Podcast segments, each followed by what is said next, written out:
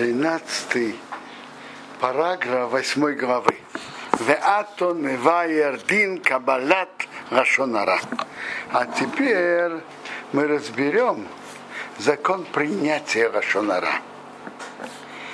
Инен кабалат рашонара, шеизира рона атейро мизе, запрет принятия рашонара, что Тора нам запретила, дайну, это означает, что хамин балев, не верить в сердце, шадовар эмес, что это правда.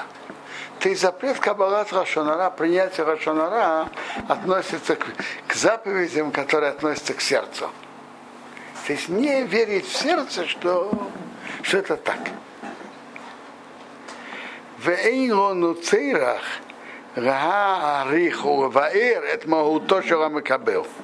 У нас нет необходимости э, длинно разбирать э, кто тот, который, о котором речь идет, что ему нельзя принимать, и тот, на кого говорят, чтобы он не принял. Э, Кикиматра немца бехилук. Почти нет разницы. Эго. Кла дворим бекица руках. Общее правило такое. Кол строил каждый еврей, мецуве, у него есть мецва, Широга Кабал Рошонора, а ушум Одам и Исраил. Не принять Рошонара ни на какого другого еврея. То есть каждый еврей имеет на себе мецву не принять, не верить в плохое на другого еврея, на любого другого еврея. Худ, кроме Миапикорсин, люди, которые вообще не верят в Тору, умолчение, доносчики, бакаяйцы его подобные. И сам шиёцу Микала Амисеха. Те, которые были исключены из Амитеха. Ведь написано, Ротарых Рахил Бе Амехо в своем народе. И то же самое есть Амехо, есть Амитехо. Так он говорит то же самое. Э, запрет Рошонара говорить на ней, говорить и то же самое запрет принимать, говорится на тех, которые входят в Амитеха, которые с тобой в Тараумицу. А те, которые, э, скажем, апикорсим доносчики, они не входят в эту категорию, на них нет запрета принимать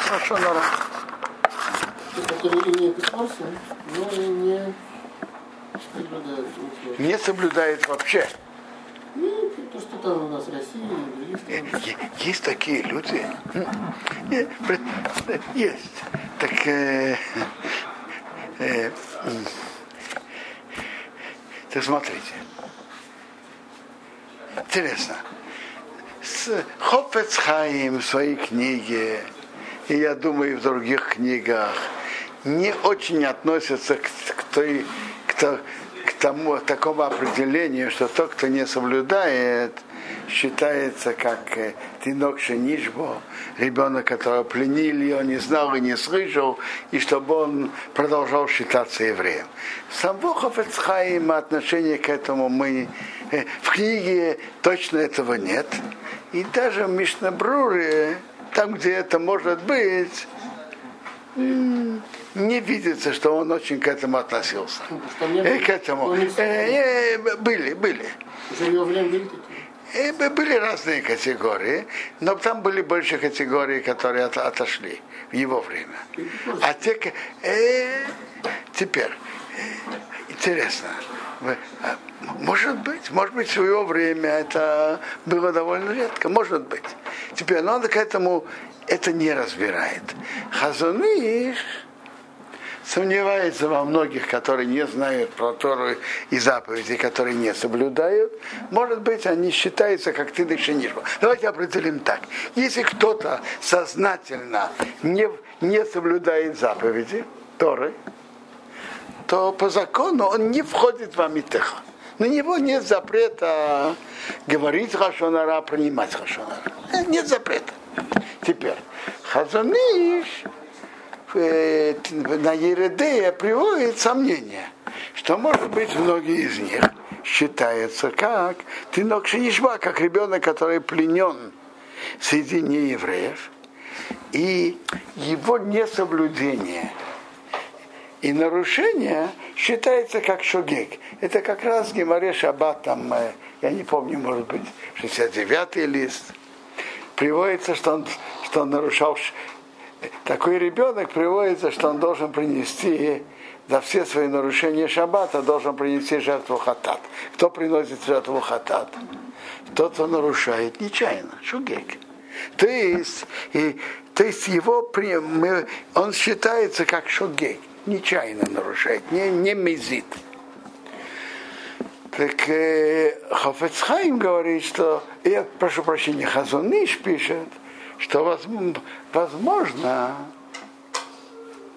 каждый, который воспитывался в нерелигиозной среде, и особенно русские евреи, которые выросли э, в среде, которые вообще ничего не соблюдали и ничего не знали о Торе, у них это больше, больше и быстрее можно понять, что это считается как шогек нечаянно, Теперь Хазуныш пишет про свою реальность в Израиле, с которой, с одной стороны, многие так воспитывались, э, Потом так, такая, Хазаныш пишет, что может быть это считается как тинок шинишба, ребенок, который был плеен среди э, неевреев, и поэтому он не соблюдает.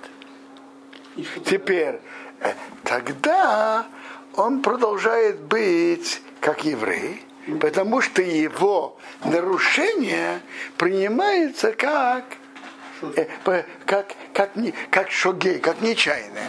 Точно так же, как мы говорим в Геморе, в Калгадоу, что он должен, когда будет построен храм, должен будет принести жертву, как шогей.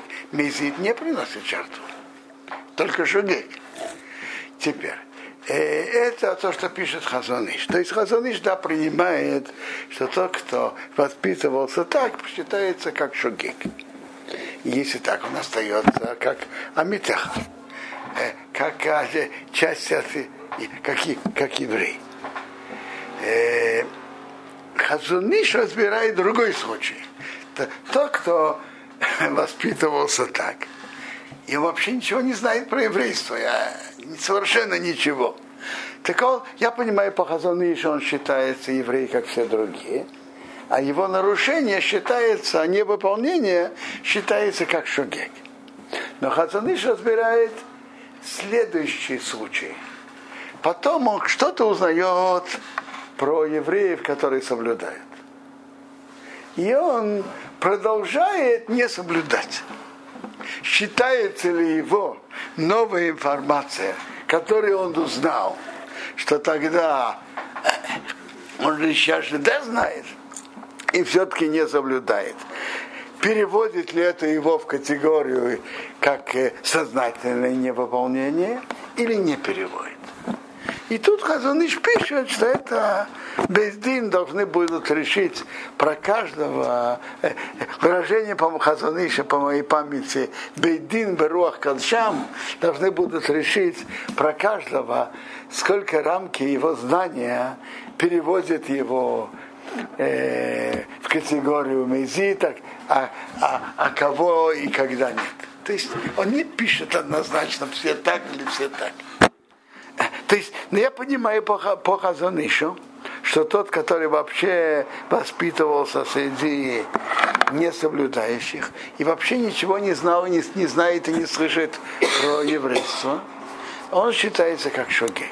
Если потом он приходит в такое место, где есть соблюдающие, он начинает слышит про них, я сомневается, что значит и в какой как считать с той информацией, что он узнал просто соблюдающих? Когда это его переводят в категорию э, сознательно нарушающие, а когда нет. И он пишет, это уже Бейдин должны решить про каждого как и что. Про того, который имеет закон еврея, есть тот же запрет, говорит Рошонара по, по Хазанышу, который я, я, я упомянул тут сейчас. Ну,